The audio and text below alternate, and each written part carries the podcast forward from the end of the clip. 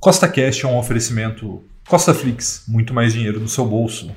Levante ideias de investimento.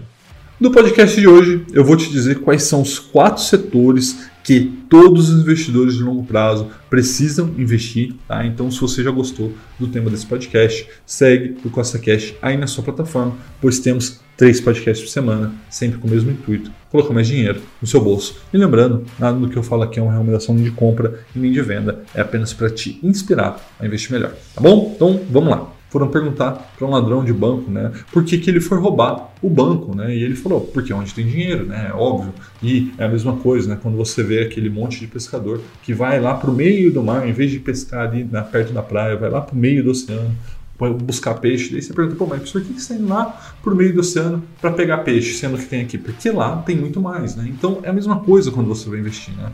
Não adianta você ficar procurando bons ativos em setores ruins. Então você tem que buscar setores bons para longo prazo. E é isso que eu vou te mostrar aqui hoje. Quatro setores que você precisa investir se você quer ter uma boa rentabilidade, se você quer investir a longo prazo. Tá bom? Então vamos lá. O primeiro setor que, na minha visão, todo investidor precisa investir são os serviços financeiros. Tá? E quando eu falo serviços financeiros, são bancos, financeiras, corretoras, seguradoras, fintechs, né?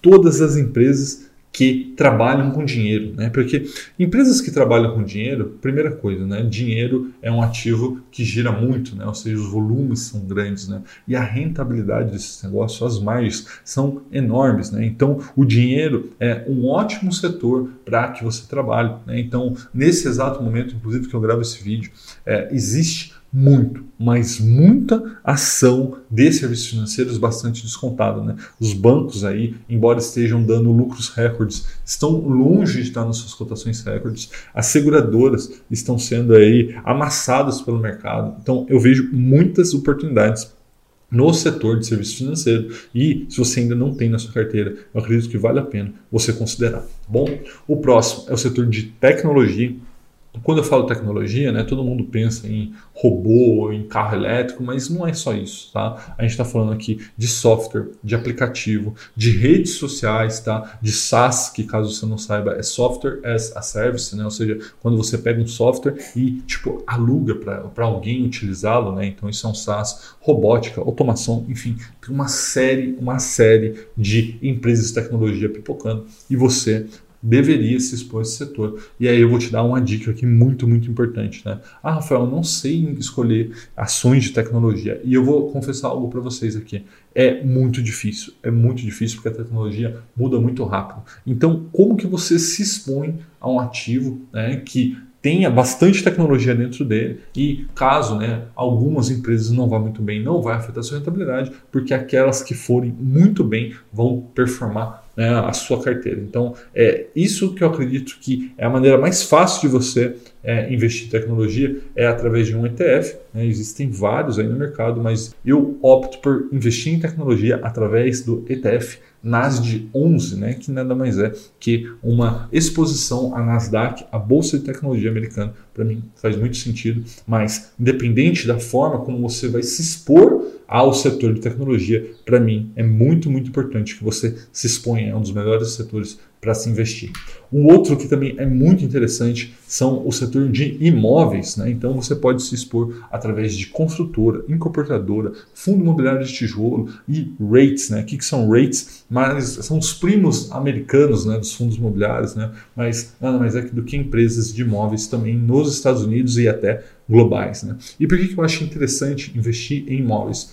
Porque, primeiro, eles são uma proteção natural contra a inflação. Tá? Então veja aqui, por que, que o brasileiro gosta tanto de imóveis, né? principalmente a geração anterior à minha, né? principalmente quem nasceu ali na década de 60 e 70 porque viveu momentos de hiperinflação no nosso país. E em cenários hiperinflacionários, uma das poucas coisas que preserva o seu valor são imóveis. Né? Então acabou que eles cresceram em, é, vendo que é, os imóveis eram uma maneira de enriquecer mesmo naquele cenário. Então eles gostam muito desse tipo de investimento e de fato é um bom investimento. Tá? Então recomendo que você, caso ainda não tenha na sua carteira, que você coloque alguma coisa desse setor, né? E aí algumas sugestões, como eu disse, construtora, incorporadora, fundos imobiliários, rates. Você pode se expor através de um ETF na bolsa americana, que seria um VNQ. Enfim, tem N maneiras de você se expor a esse setor, mas, na minha visão, você deveria se expor caso você ainda não se exponha.